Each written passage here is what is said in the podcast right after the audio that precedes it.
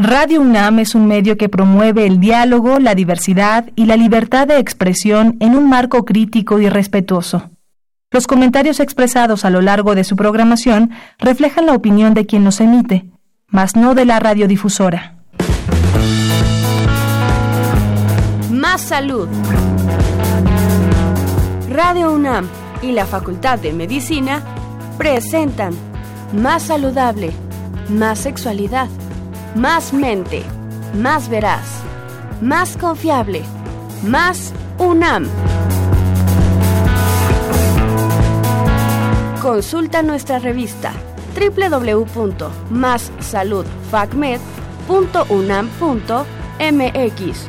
Coordinación de Comunicación Social.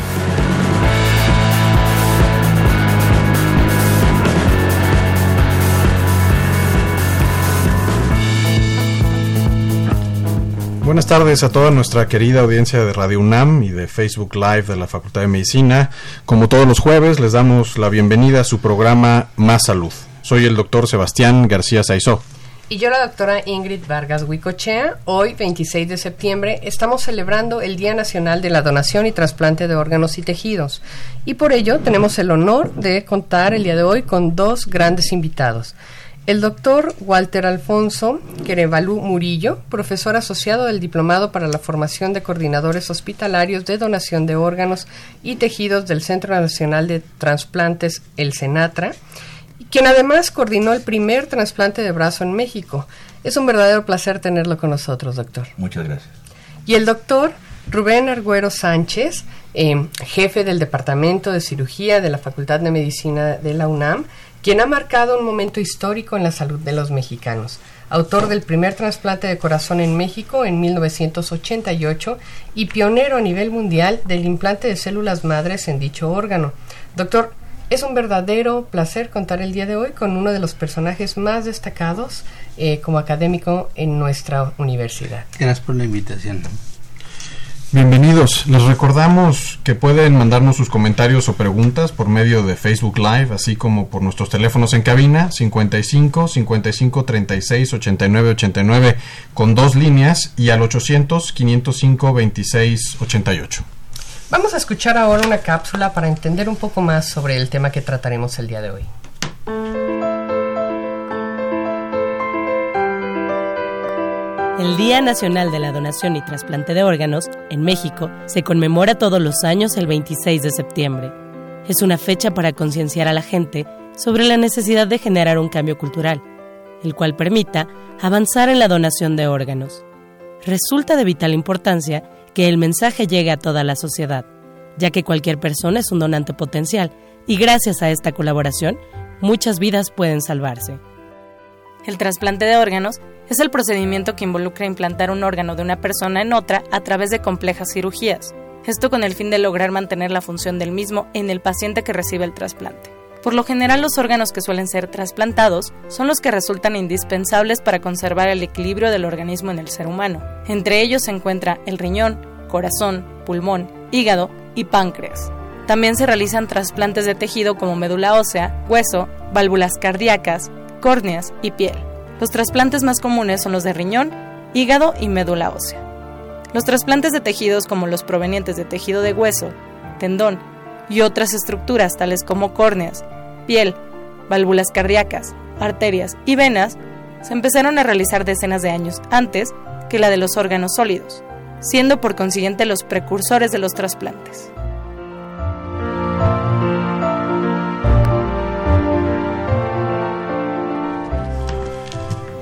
Doctor Crevalú, muchas gracias por acompañarnos. Tenemos muchas preguntas muy, muy relevantes.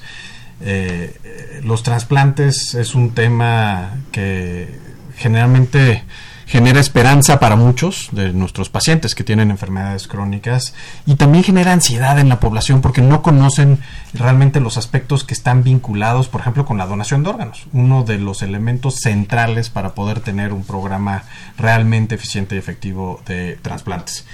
¿Cuál es el panorama en México actualmente en la donación de órganos y la, los trasplantes que se realizan? Realmente la donación en México ha incrementado en forma progresiva.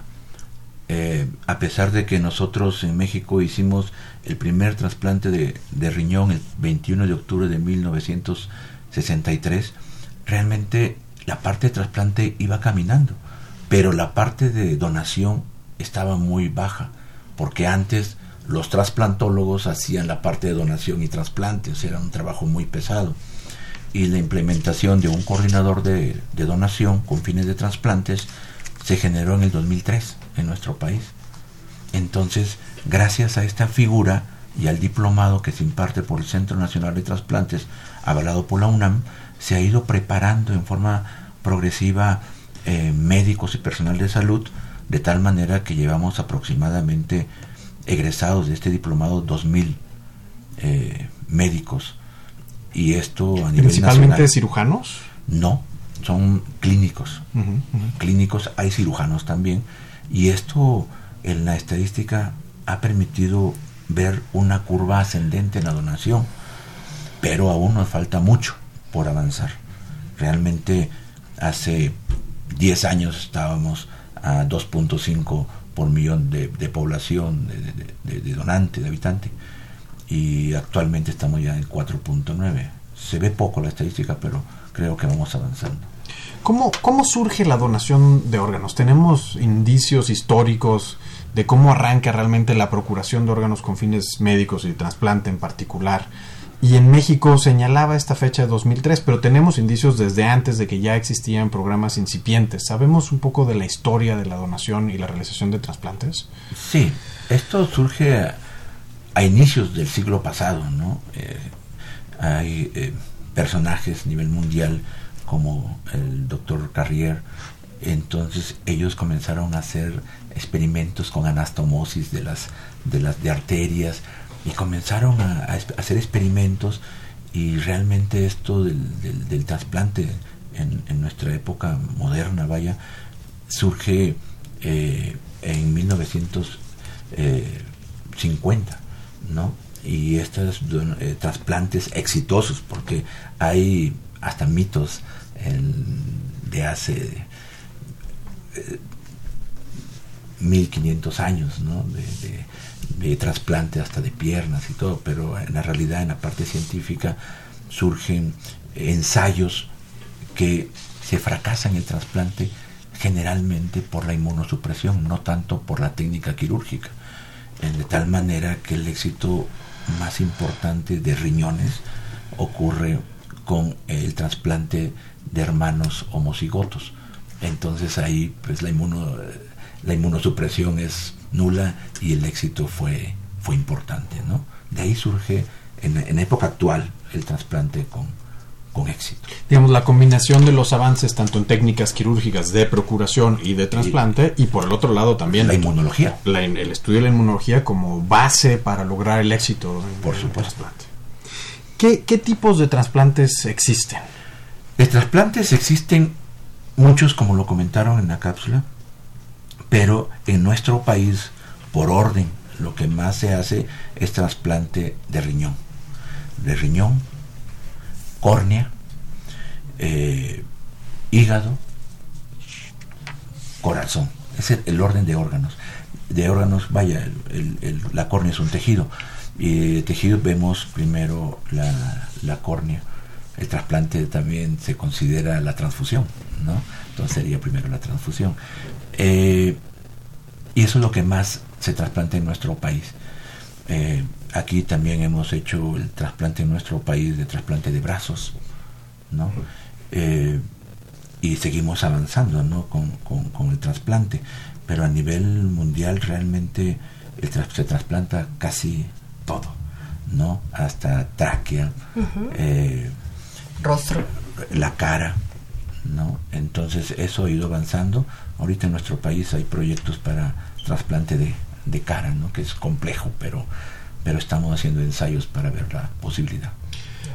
Una, a ver, pensando, pensando en una persona sana, en vida, ¿qué, qué órganos podría donar?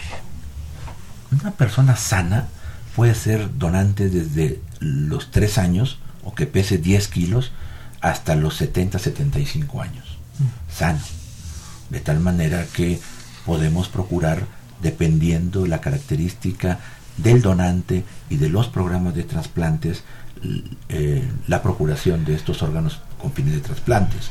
Como eh, ejemplo un poquito más eh, extenso o limítrofe sería trasplante de riñón. ¿no? Nosotros aquí en nuestro país hemos llegado a trasplantar hasta 72, 75 años, donante, ¿no? Y lo hemos trasplantado en pacientes de 60 años. Entonces, sí hay. Y en pediatría, igual, generalmente que pesen arriba de 10 kilos, o se hacen trasplante en bloque. Los dos riñoncitos del pediátrico se trasplantan a un niño, ¿no? Entonces, eso es lo que... y, en términos de órganos, ¿qué órganos se pueden, eh, se pueden donar en vida, digamos? En, aquí hay dos cosas. Hay dos tipos de, donante. Donante vivo y donante cadavérico. El donante vivo, la forma que se puede eh, donar es un riñón, porque tenemos dos. Un segmento de hígado. Hepático. Eh, de hígado. y la sangre eh, autólogos de hueso, ¿no? Eh, esos generalmente en vivos. En cadáver, la gama es total, ¿no? Corazón, hígado, páncreas, riñones, córneas, eh, brazos, cara, piel, hueso, pulmones, es todo, ¿no? Hace poco, hace 10 días en Centro Médico Nacional Siglo XXI, tuvimos donación de, un paciente que poco, poco es poco frecuente esto, un individuo joven que se procuró corazón, hígado, riñones, piel, hueso, eh, córneas. Entonces esto ayuda mucha, a mucha gente, ¿no? Ver que el hueso en la donación con fines de, trasplantes llevado a cabo un proceso eh, por los bancos de sangre, eh, podemos sacar hueso en chip, en segmento, en polvo, eh, en, segmentos de tibia, de peroné, y esto nos ayuda mucho a, la cirugía en trauma principalmente. Muy bien. Qué interesante. Ahora que usted está mencionando, doctor, ¿no? esta parte de que bueno, podríamos pensar en dos eh, grandes eh, tipos de, donantes, pensando en el donante cadavérico que de repente es como el que estamos escuchando más por las campañas que hay, etcétera. Doctor Arguero, eh, en este tipo de donante en especial, ¿habría que tener algunas consideraciones o hay características especiales para pensar en una donación de parte de donante cadavérico? Mire, el, lo que es cierto y que marcó un hito en la historia de nuestra medicina fue lo que ocurrió el 21 de julio de 88, en que se obtuvo a partir de un paciente que había perdido la vida iniciada por muerte cerebral, se hizo la extracción de un corazón. Pero eso eh, no fue la extracción espectacular del corazón, sino fue el demostrar que en nuestro país existen grupos organizados, existe instrumental, existen hospitales, existe personajes que pueden llevar a cabo este tipo de procedimientos y que con ello marcó la posibilidad de sacar órganos que en nuestro país, en la historia lo acaban de señalar, pero también nos podemos remontar antes.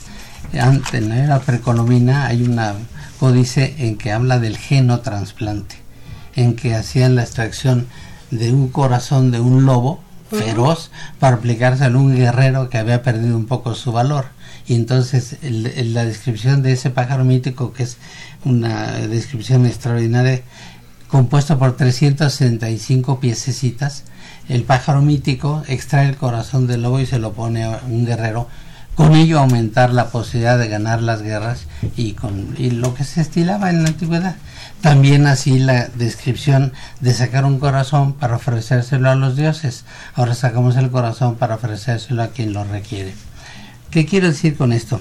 De que el, marco en que se inició la extracción a partir de un cadáver fue exactamente en el 88. Ya lo había dicho bien el doctor Walter, antes existían antecedentes. Pero también vale la pena insistir y señalar.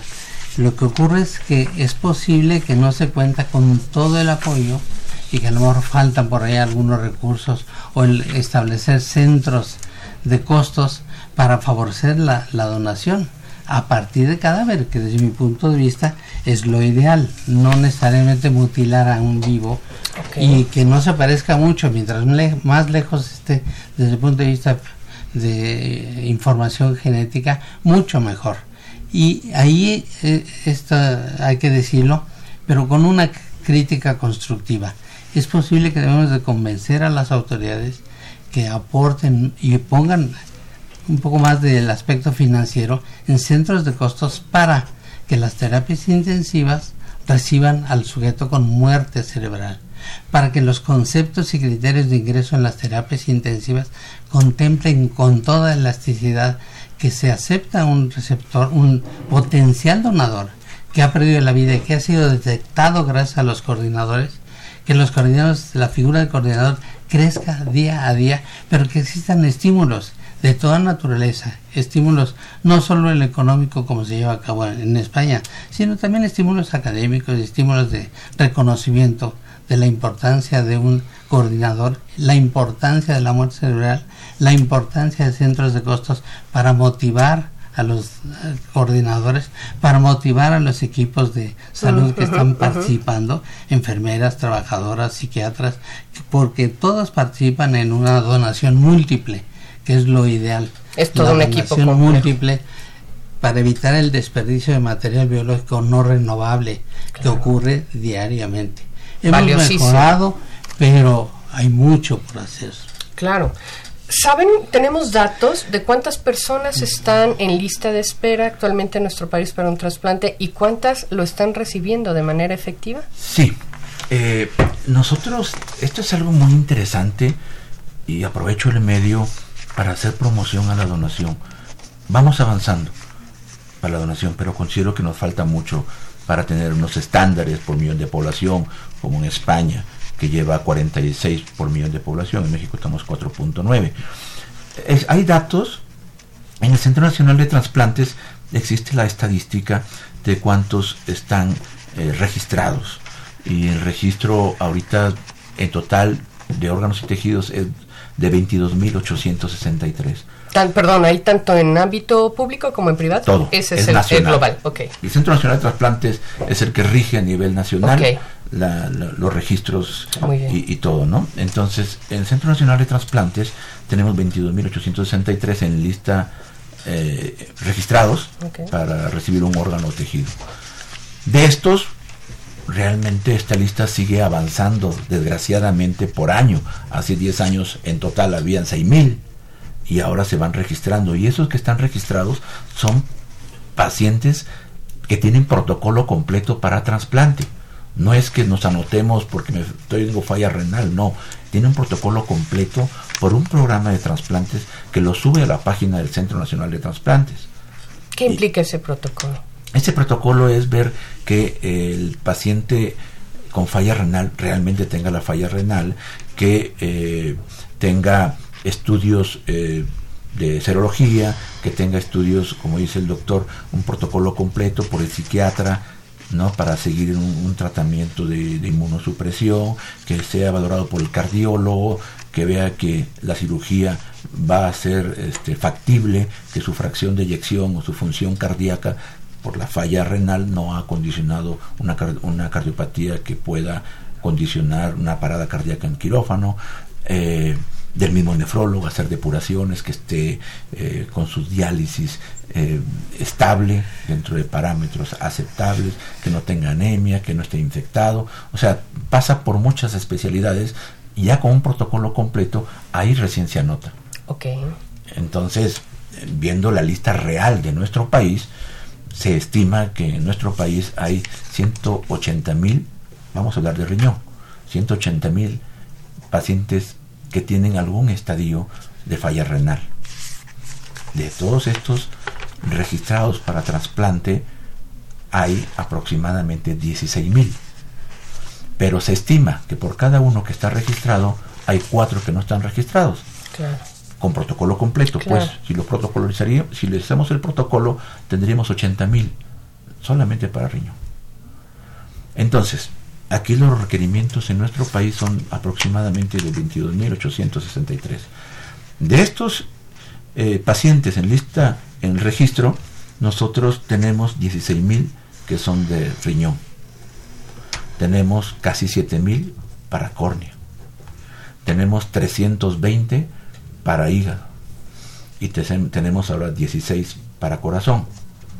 ¿Sí? Esa es la lista. Pero si nosotros hacemos una sumatoria de cuántos hay, cuántos se trasplantan, le restamos esta sumatoria, cuántos fallecen esperando un órgano, esta lista sigue creciendo. Aproximadamente en mil por año. Por eso, repito, la campaña de promover un sí a la donación de órganos con fines de trasplantes es muy importante para nuestro país y para nuestros eh, pacientes que están en lista de espera y dependen de algún instrumento para, para vivir.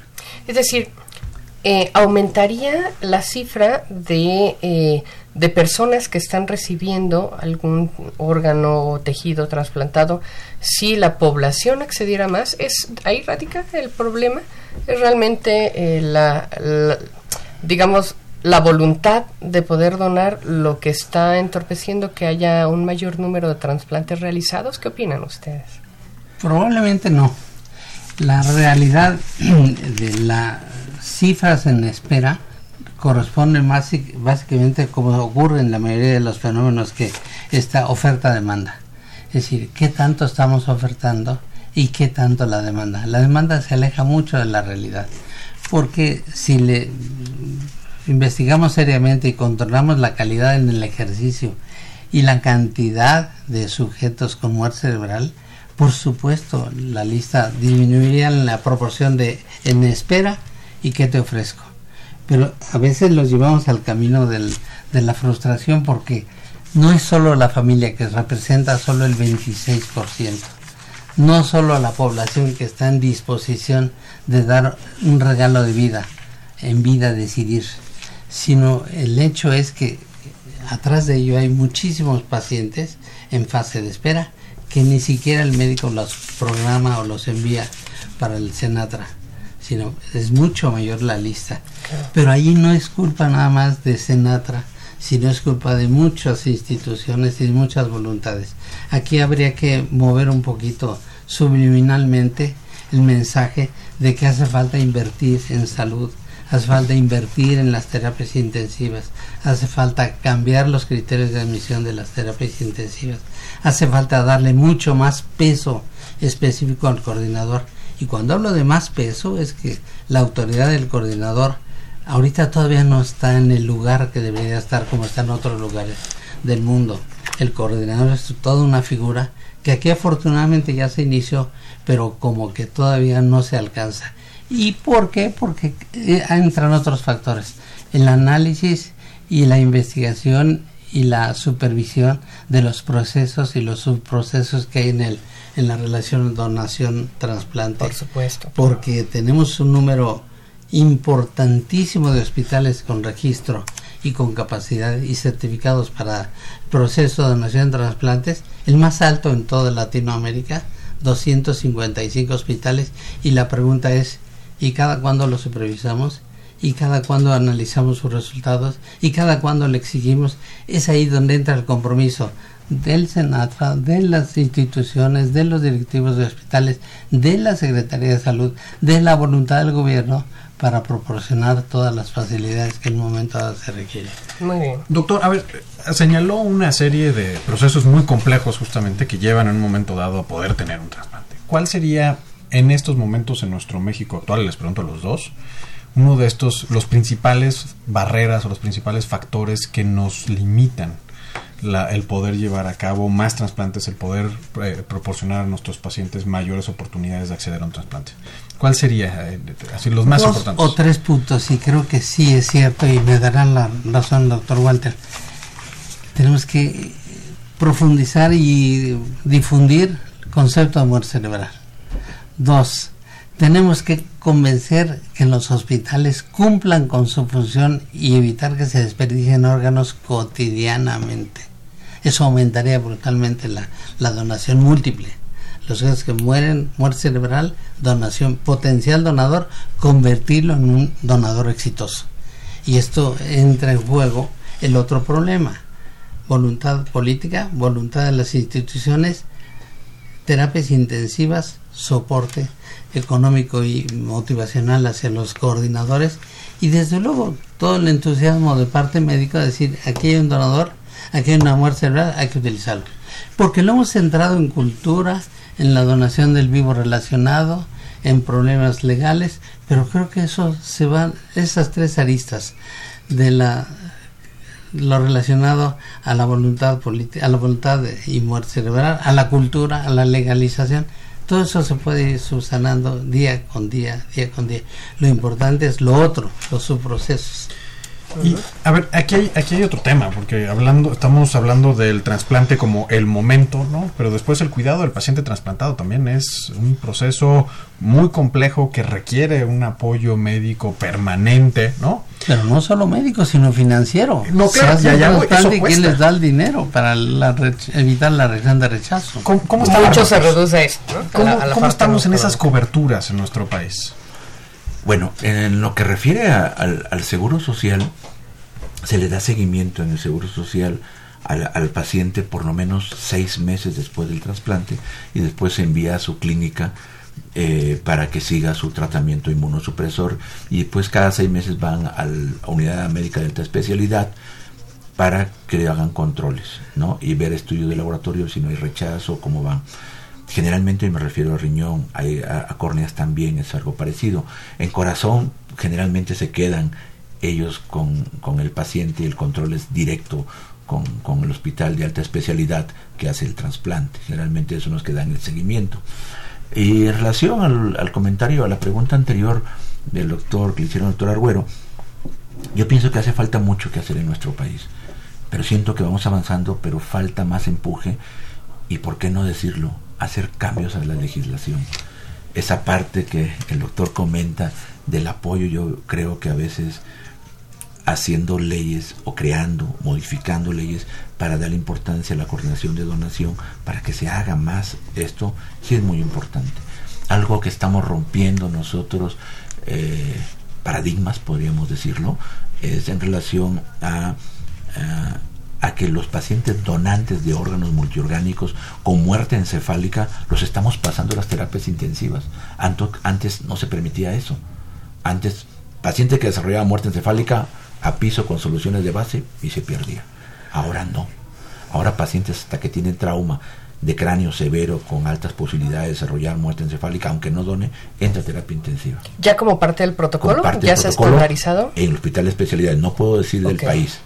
Siento, a lo mejor presumo que el Hospital de Especialidades Centro Médico Nacional lleva la punta en esto porque hemos sido innovadores en muchas situaciones en el país, pero Pero no es generalizado. no es generalizado, Mm, no es generalizado. No es generalizado. Y en centros médicos sí, hasta tenemos cama asignada para donante. Y, y fuera, doctor, fuera del Instituto Mexicano del Seguro Social, que tiene además un programa que ha sido Robusto. muy, muy eh, robusto y se ha robustecido con el tiempo, ¿no? Sí. ¿Qué pasa con el resto de los sistemas de coberturas? En, Eso. en, en- en las coberturas justamente de todo esto, lo que Eso- implica un trasplante y el seguimiento al mediano y largo Es- plazo. eso es lo que comenta el doctor. Yo estoy de acuerdo con el doctor, pero hago la salvedad de lo que está avanzando, porque no todo es malo. ¿no? Claro, claro. Vamos avanzando, pero en el resto del país realmente sí está difícil la situación. No te aceptan pacientes en terapia intensiva para, para trasplante. Yo no digo que sea malo, sino que tenemos la obligación de estar conscientes de lo que tenemos y motivar, Y motivar a que se haga. a los responsables, Claro. porque da la impresión que solo en las grandes ciudades que tienen grandes centros médicos se pueden hacer trasplante. Y vamos a, pasar, a preguntar qué pasa en Monterrey, qué pasa en Baja California, qué pasa en Los Mochis, qué pasa, cualquier ejemplo que. Esto nos cuesta trabajo decirlo, pero es la realidad. Pues es un, un tema bien interesante y controversial. Si ustedes me lo permiten, vamos a hacer una pequeña pausa en este momento. Solamente me permito eh, comentarles que tienen saludos y felicitaciones de Irving eh, Michael, de Manuel García, de Elsa Georgina Razo Arroyo, de Esmeralda Bastida Padilla y de Mario García Pérez. Entonces, bueno, vamos a hacer una pequeña pausa y, y continuamos con este tema tan interesante.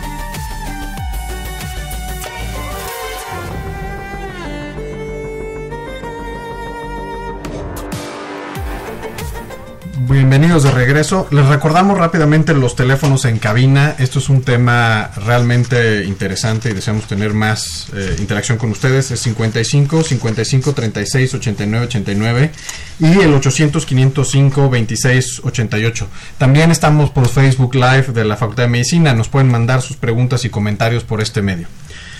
Doctor Arguero, a ver, si nos remontamos a 1988, era otro país, estábamos en otro México. ¿Qué, qué, qué pasó? ¿Cómo fue que llega usted precisamente a este primer trasplante de corazón en nuestro país? Creo que fue producto de, estar dispuesto a soñar y meterse en el sueño. Fue producto de motivación en equipo.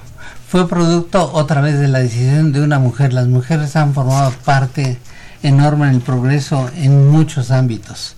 Recordemos a la reina María del siglo XIII, consentimiento tácito, punto. La reina Sofía en España, con los catalanes, el día de la inauguración del programa más exitoso fue otra vez una mujer, el programa Siembra, que ha puesto ejemplo en el mundo. Y volviendo a lo que decía el doctor Walter, en ese momento se decidió dar impulso económico y de organización. ¿Cómo ocurrió ese trans, primer trasplante? Por supuesto fue el deseo de hacer las cosas y se dio, no decíamos tal fecha voy a hacer el trasplante, sino estábamos en una situación de un lugar no rico, no lleno de riqueza, centro médico, la raza era el otro, la otra cara en comparación al centro de excelencia, centro nacional de, de, de, del siglo XXI. Pero ¿qué ocurrió en el otro lado y qué es lo que ocurre en todo el mundo? Entusiasmo, soñadores y ganas de hacer las cosas existía el equipo, existía el entusiasmo, existía la preparación de muchos años, apareció el potencial donador, eh, teníamos los receptores, la decisión de la doctora Lee, la mujer que dio el último golpe, cuando le hablábamos cada 10 minutos dijo, hágalo. Entonces fue la decisión en que ahora, ahora vamos. Y se ha dicho que era ilegal, por supuesto fue ilegal, porque el medicina no se legaliza antes de que no se demuestre que es útil a la sociedad. En particular en medicina es muy difícil legalizar. Solo ciertos programas en que participan varios países, pero muy señalados, se dice se va a legalizar antes de que se haga. Y ahí está la vacuna del SIDA, y ahí están los tratamientos del SIDA, y ahí están muchos ejemplos. Pero vamos, se hizo, ¿por qué? Porque había el medio, había la institución, había los recursos y había la decisión. ¿Qué quiero señalar con esto? que contamos con muchas cosas y que debemos de difundirlo y utilizar lo que hicieron en España y siguen haciendo, utilizar los medios de difusión. Porque ahí se dijo en, en la fase inicial, dame una palanca y te muevo al mundo. Y ahí se dijo junto con los catalanes, dame ojos, dame palabras, dame oídos, dame cerebros, dame letras y te muevo al mundo y al ritmo que yo quiera.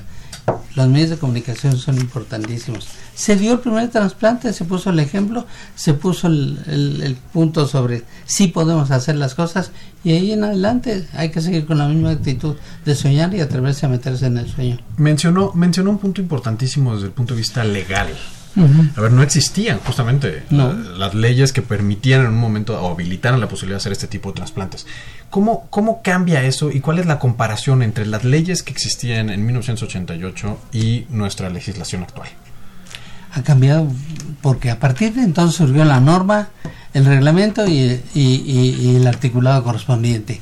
Existe y se ha ido modificando y ha participado Senatra en la modificación de los agentes del Ministerio Público.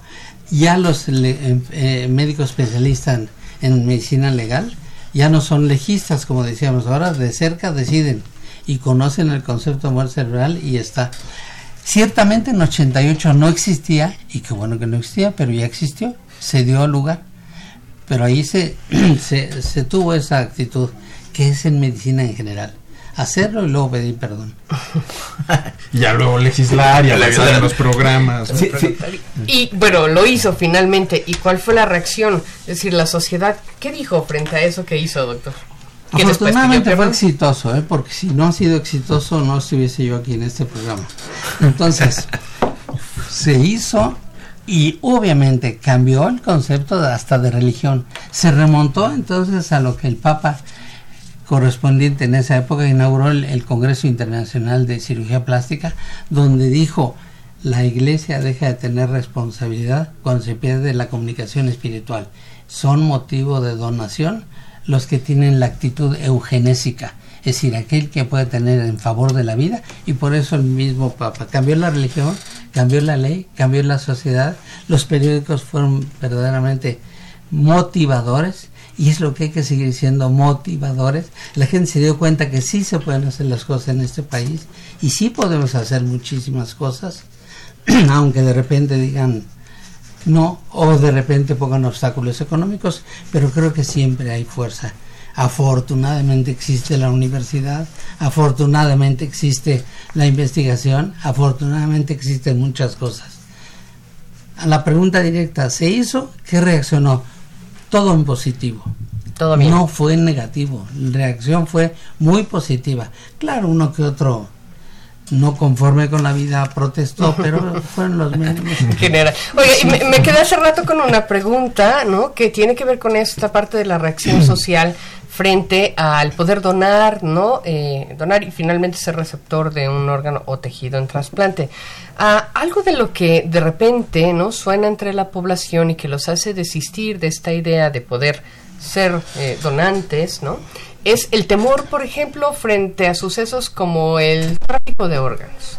¿Qué opinan ustedes a eso respecto?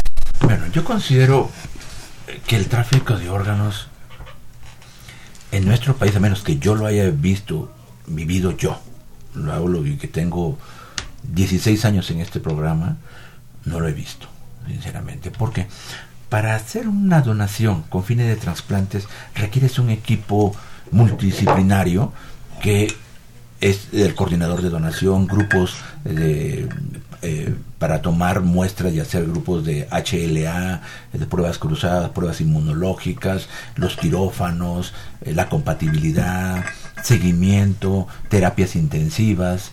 Eh, realmente lo veo difícil en esa parte. Es un protocolo muy estricto. Es, es muy estricto y muy complejo. Realmente. No existe, es bueno para una película y es bueno para una novela muy exitosa. Pero en la vida real. Pero en la vida real no. Okay. Quien conoce lo más elemental está convencido de que un hombre con mucho dinero no va a comprar en el mercado negro un riñón. Creo que es un punto importante. La gente sensata no, luego no se va a parar en cualquier hospital, patito. Se va a esperar en un hospital registrado y que tenga cumpla con todas las normas que exige el buen ejercicio de la medicina se encontraron uno que otro que le venda las, los, los, espejitos, pero la realidad es que si los medios de difusión y nosotros nos encargamos a describir cuál es el escenario que requiere un trasplante, y como lo dijo el doctor Walter, él dijo 20 o 30 años, yo digo 50 años, yo no he visto un tráfico de órganos en este país, no he visto que se roben los órganos. No hay mercado negro. Interesante punto. No hay mercado negro. Y, y, lo digo con los pelos en la mano. Y los órganos tienen su tiempo. No se guardan en el refri y se le trasplantan en una Además, semana uh -huh. para buscarlo. Corazón, cuatro horas tienes que estar. Hígado, cuatro horas. Pulmón, cuatro horas. El riñón dura un poco más. Las córneas duran más. Pero no, todo. El Centro Nacional de Trasplantes en sus registros tiene ahí y te dice por qué está disponible esto y te manda rápido oficio. Está atrás de otros programas donde hay donación. Entonces, la verdad, eso es difícil. Y otra cosa que quiero agregar de la pregunta anterior es la que la, la, legislación sí ha cambiado en favor de la donación. De tal manera que antes del 2009, años recientes, 10 años, para confirmar la muerte encefálica de hacer procuración multiorgánica, necesitábamos dos electroencefalogramas con diferencias arriba de 5 horas que sean isoeléctricos o panangiografía cerebral para confirmar la muerte encefálica. Después del 2009 se abre.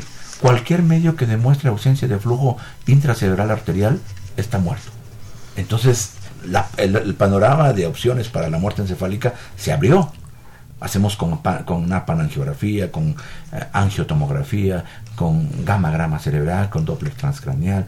El electroencefalograma ya es uno, ya no son dos. O sea, esos cambios se hicieron para facilitar la muerte encefálica. Pero desde 1988 existen cambios, ¿eh? No 2009. No, no. Desde sí. hace 30 años ya existía sí, la sí, necesidad pero de se, angiografía. Doctor, pero se abrió. Se abrió porque la panangiografía no todo el hospital la tiene. Oye, y podríamos hacer una traducción para eh, la audiencia, ¿no? Quienes nos está siguiendo por las redes o quien nos escucha en la radio. Eh, con estos eh, términos tan puntuales que ustedes están, están mencionando ahora, creo que vale la pena, ¿no? Mencionar, a ver, eh, ¿se pueden obtener órganos para fines de trasplante de cualquier persona muerta? ¿O qué características, no? Porque ustedes están dando eh, eh, condiciones o criterios muy puntuales que son los que harían candidatos a, determinados individuos. Existen dos tipos de donante. El donante vivo que comentamos hace rato y el donante cadavérico. Dentro del donante cadavérico se divide en dos grupos.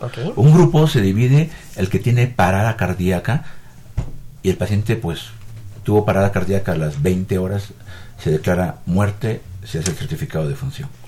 Ahí en la parada cardíaca se pueden procurar todos los tejidos, piel, hueso, córnea, todo, todo lo que es tejido.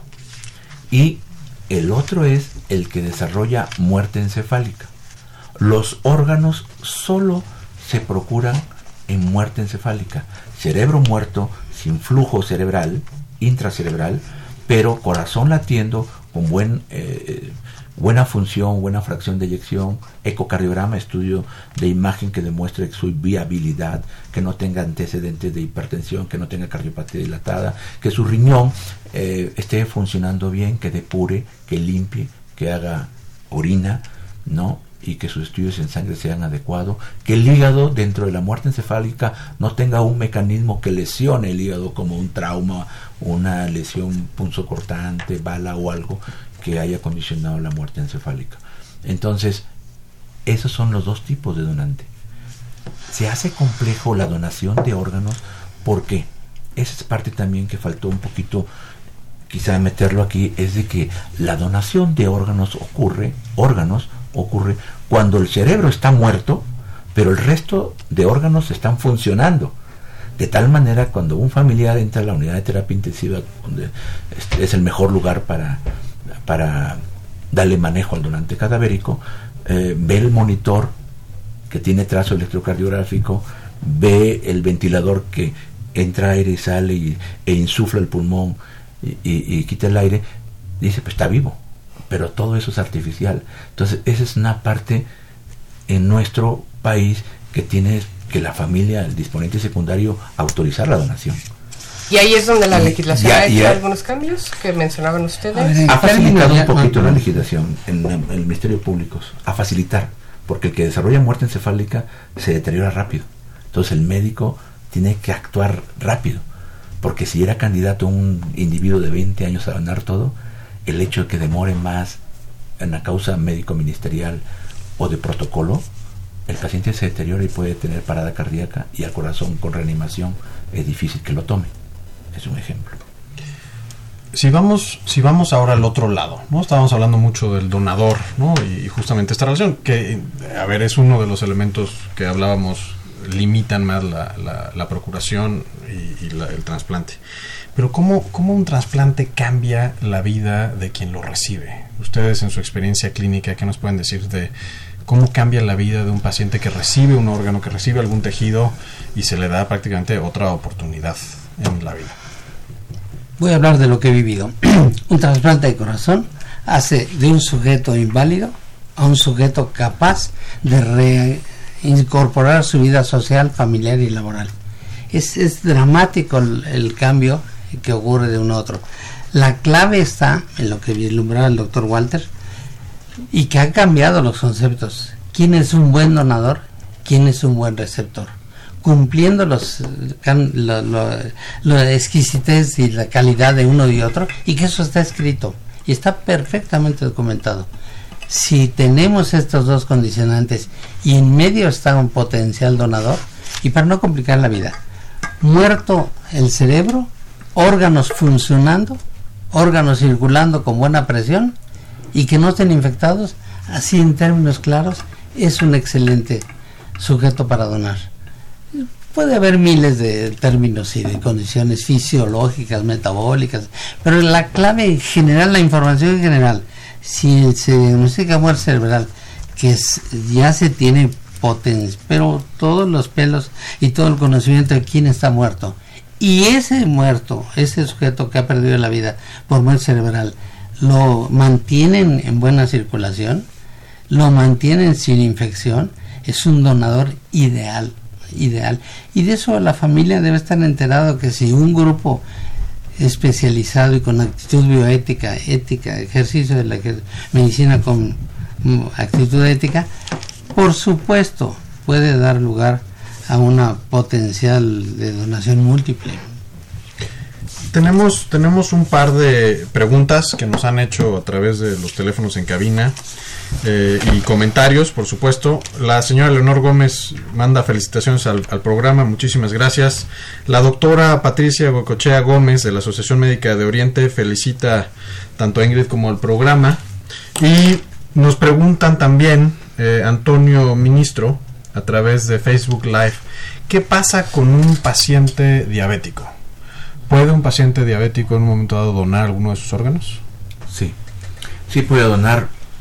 Eh, un paciente diabético puede donar piel, hueso, córnea y en relación a riñones también pueden donar siempre y cuando los estudios de depuración de creatinina, de función renal, sean adecuados y que no tengan historial de diabetes muy amplio, mayor de 10 años generalmente. Que por la orina no bote proteínas, que sea un paciente diabético que esté controlado la diabetes, que tenga siempre en parámetros normales, si es candidato a donar riñón. Okay. ¿Y algún otro órgano tejido este, ah, posterior a su fallecimiento, por ejemplo? piel, hueso, córnea, riñón, hígado. A ver, pasamos a un, punto que quiero utilizar. No, no, más bien para hablar de cosas muy positivas. Después de la donación de órganos, independientemente si es diabético o no diabético, existe la enorme oportunidad de donación de cuerpo. Y eso hay que difundirlo. La Facultad de Medicina cuenta con un programa extraordinariamente positivo y de muy alto nivel académico en relación a la conservación de cuerpos y la utilización del cuerpo para mejores médicos, evitar accidentes y desarrollar nuevos procedimientos e instrumental. Así que vale la pena también mandar el mensaje. No solo se donan los órganos, se dona el cuerpo entero y para beneficio de, la misma sociedad. Así que lo único que se debe enterrar son los malos ratos, los odios, los malos momentos, pero eso es lo único, los rencores, lo demás se puede donar y la edad no cuenta. La córnea más transparente que obtuvimos en la raza fue de un sujeto de 92 años. Así que además de la córnea le puedes agregar los huesos, la piel, lo que ya señalaron, vasos, etcétera. Pero para órganos que, y tejidos que se trasplantan con frecuencia, la córnea más transparente, 92 años. Oiga, y creo, bueno, ahora usted que lo está mencionando, ¿no? Este punto tan interesante. Em, yo me pregunto un poco, si yo quiero ser donador, ¿qué tengo que hacer? ¿Cómo garantizo que efectivamente se respete mi deseo de donación? bajo la experiencia que ustedes han tenido, ¿no? no solamente en la parte administrativa, sino en la clínica, ¿cómo le hace una persona para eh, postularse como donador, y que se respete ese derecho? Aquí eh, existe poca promoción a esto, pero si en la parte de un individuo quiera donar, se tiene que ir a la notaría y la notaría le da, le puede escribir una le dan una como credencial, una nota de la que lo tengo yo, tengo dos ejemplos de poder, que ellos dicen, mi familia a lo mejor no, no dona, pero yo sí quiero donar. Pero realmente esto es difícil porque si él fallece en Tijuana, pues quién se va a enterar, ¿no? Esto realmente, el poner las credenciales eh, de donador o portarla es un sí a la donación, pero legalmente eso no es válido. Si le roban la cartera, en el momento de fallecer o se pierde. No, no, no, no hay. Aquí lo importante es, por ley, por lo que estamos actualmente, es el disponente secundario. Él es el que legalmente autoriza la donación. ¿Qué sería el familiar? Que sería el familiar. ¿no? Y hay un orden, la esposa, esposo, los hijos si son mayores de edad, los padres si es menor de edad, o sea, hay un orden de quién es el disponente secundario. Pero ahorita el Centro Nacional de Trasplante está haciendo una plataforma para eh, ver a los que quieran ser donantes después de la vida y, yo pienso que va a ser una buena herramienta. Lo importante es que sea legal. Una situación que publiqué en la revista de medicina en el 2011 es un artículo interesante cómo incrementar la donación de órganos en México.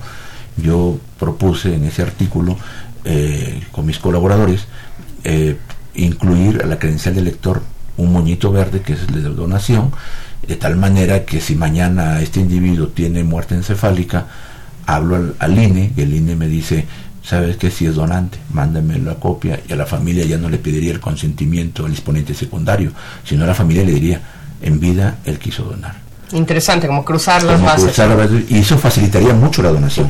Mi experiencia y producto también de lo que tenemos información, y cuando tenemos, estoy refiriéndome al Observatorio Mundial de la Donación y Transplantes, la Organización Mundial de la Salud y la experiencia de España. Ojo, el hablar de, de decirles que solo el notario, notario, el sábado en la noche, en la tarde, no hay notarios, ni el domingo, y a veces el, el aspecto notarial tiene que esperar a su lectura. Lo que- mi experiencia es que si, la- si se platica en familia y la familia respeta al que ha perdido la vida, ese es lo más exitoso. No credencial, no, se, no registro en muchos lados, la familia que respete al que en vida dijo yo quiero ser donante, esa es nuestra experiencia. Porque muchas veces existe el líder y también el otro muy positivo que dijo, mi hermanita en vida dijo que quería ser donadora. Y automáticamente el sentimiento de la familia es en favor de respetar la decisión que en vida expresó el que ha fallecido. Entonces es una parte importantísima, eh, platicarlo desde antes y tratar de que la decisión sea respetada bajo este. Yo, considero que la promoción de la donación es muy importante. Hacer campañas que sean permanentes, no porque es el día hoy de la donación, haya esto. Debe ser permanente y es lo que en otros países ha dado éxito. Y en relación a lo que comenta el doctor, nosotros tenemos estadísticas eh, en el sur del Valle de México de las entrevistas. Y muchos dicen, mi, padre no, no quería donar y a veces son situaciones que él, ellos por llevarse el cuerpo rápido o por, o por no demorar más te dicen de tal manera que de 10 donantes potenciales donantes quizás donen 4 y 6 no donen ¿sí? es importante sí hacer promoción dentro de la familia hacer difusión de los partes las funciones del coordinador de donación es hacer difusión a la población médica, no médica, población general, pero también yo considero que hay que hacer de una forma masiva la, información para que esto se facilite. Que hablarlo con la familia, pues sí, es una técnica, como digo, de boca en boca es mejor. Y en familia, como les digo a mis médicos que tengo a cargo, les digo, hablan con la familia, háblenlo en una reunión, en un momento adecuado y digan y den una plática en pro de la donación. Porque existe mucha negativa de donación. Y negativa. administrativamente es fácil, porque usted menciona ahorita, de repente lo que ya quieren es llevarse el cuerpo rápidamente, etcétera. ¿Es engorroso el trámite? ¿El familiar lo comunica, lo platica con No. el médico? ¿Es algo No, ágil? es algo muy ágil. Muy, muy ágil. Eh, los documentos para la donación, los consentimientos eh, son únicos, se estandarizan, se llenan. Un paciente que tiene donación multiorgánica, y yo los equipos que, que manejo, les digo, aunque no done, llénalo para facilitar. De tal manera que un donador multiorgánico, el récord que tenemos es de dos horas de, donaci- de que nos dicen sí a quirófano pero también hay unos que demoran hasta una semana. Entonces ese es, es el cambio, ¿no? Que sí, y quieren otro estudio para confirmar porque piensan en el milagro cuando la muerte encefálica ya está documentada, ya está confirmada. Ok. Pues rápidamente tenemos un par de eh, preguntas de las redes. Alguien nos dice, ¿qué pasa con los catálogos de tendones y ligamentos que muestran en el hospital después de cirugía? No sé si tengan algún comentario a ese respecto. En el medio gubernamental, eh, nosotros en el país tenemos algunos bancos de, tejidos. Por ejemplo, en el Estado de México eh, hay banco de tejidos, este, e igual el de piel, el Instituto Nacional de Rehabilitación con los que trabajamos. Esa es la parte gubernamental. En la parte privada, en la medicina privada, eh, existen también eh, bancos privados ¿no? de, de, de, de tendones, hueso y todo, que también salen de mexicanos, como también se importan de otros países, ¿no? Que tuvieron fractura o que le falta un, un- un- un segmento de hueso o una fractura multifragmentaria de huesos largos, se, se rellenan estos huesos pero hay de dos formas. Esa es parte de la medicina privada que también se hace en nuestro país. Muy bien, bueno, pues es un tema que da para tanto y creo que se nos quedan muchas cosas en el tintero, ¿no, Sebastián? Creo que hay muchísimo más que hablar. A ver, hay una última pregunta en Facebook Live eh, de Mora Guadalupe. ¿Existe el trasplante de páncreas? Sí, sí existe el trasplante de páncreas. Generalmente, eh, este año se han hecho dos trasplantes de páncreas aquí en México y existe el trasplante de páncreas en segmento, en bloque, páncreas-riñón, en bloque. Se trasplantan, pero sí existe. Y yo les haría una última pregunta para los dos minutos que tenemos. A ver, ¿qué pasa en otros países? Señalamos el caso de España, Croacia, se señala también con países con, trasplantes, sobre todo donación mucho más alta y una, una más alto. ¿Qué nos falta en México para estar en, estas, en estos niveles? Ya han mencionado mucho sobre la conciencia de la población hacia la donación. ¿Qué podemos hacer? ¿Qué, ¿En qué podemos organizarnos como sociedad para lograrlo? convencer que las autoridades responsables pongan todo el entusiasmo para que existan centros de costos y con ello favorecer las terapias, la, la motivación de los equipos de trabajo y darnos cuenta en el análisis que nos falla o nos eh, existe una diferencia enorme y olvidarnos un poco de eh, echar la culpa a la cultura, a la legislación o a la capacitación, sino analizar procesos, sus procesos y ser muy exigente con las licencias que se han expedido hacia los hospitales certificados para esa razón. Pero de que nos falta más bien esa actitud de política, actitud de las mismas universidades, favorecer la información en, desde las generaciones eh, jóvenes para que ya cuando tengan su momento de ejercer, vayan convencidos de la muerte, de los beneficios del, de los trasplantes y de lo que queda mucho por resolver. Doctor Carabalú. Eh, aparte de eso, yo considero, sigo pensando en las campañas masivas de, donación, concientización. Coincido, y cuando llegué al Seguro Social, parte de lo que queremos promover es de que hablar de donación y trasplantes apoyados por por pediatras, por pedagogos y todo esto, hacer programas en los libros de textos de primaria, secundaria, prepa, para que cuando sean adultos y tengan la decisión, digan un sí a la donación.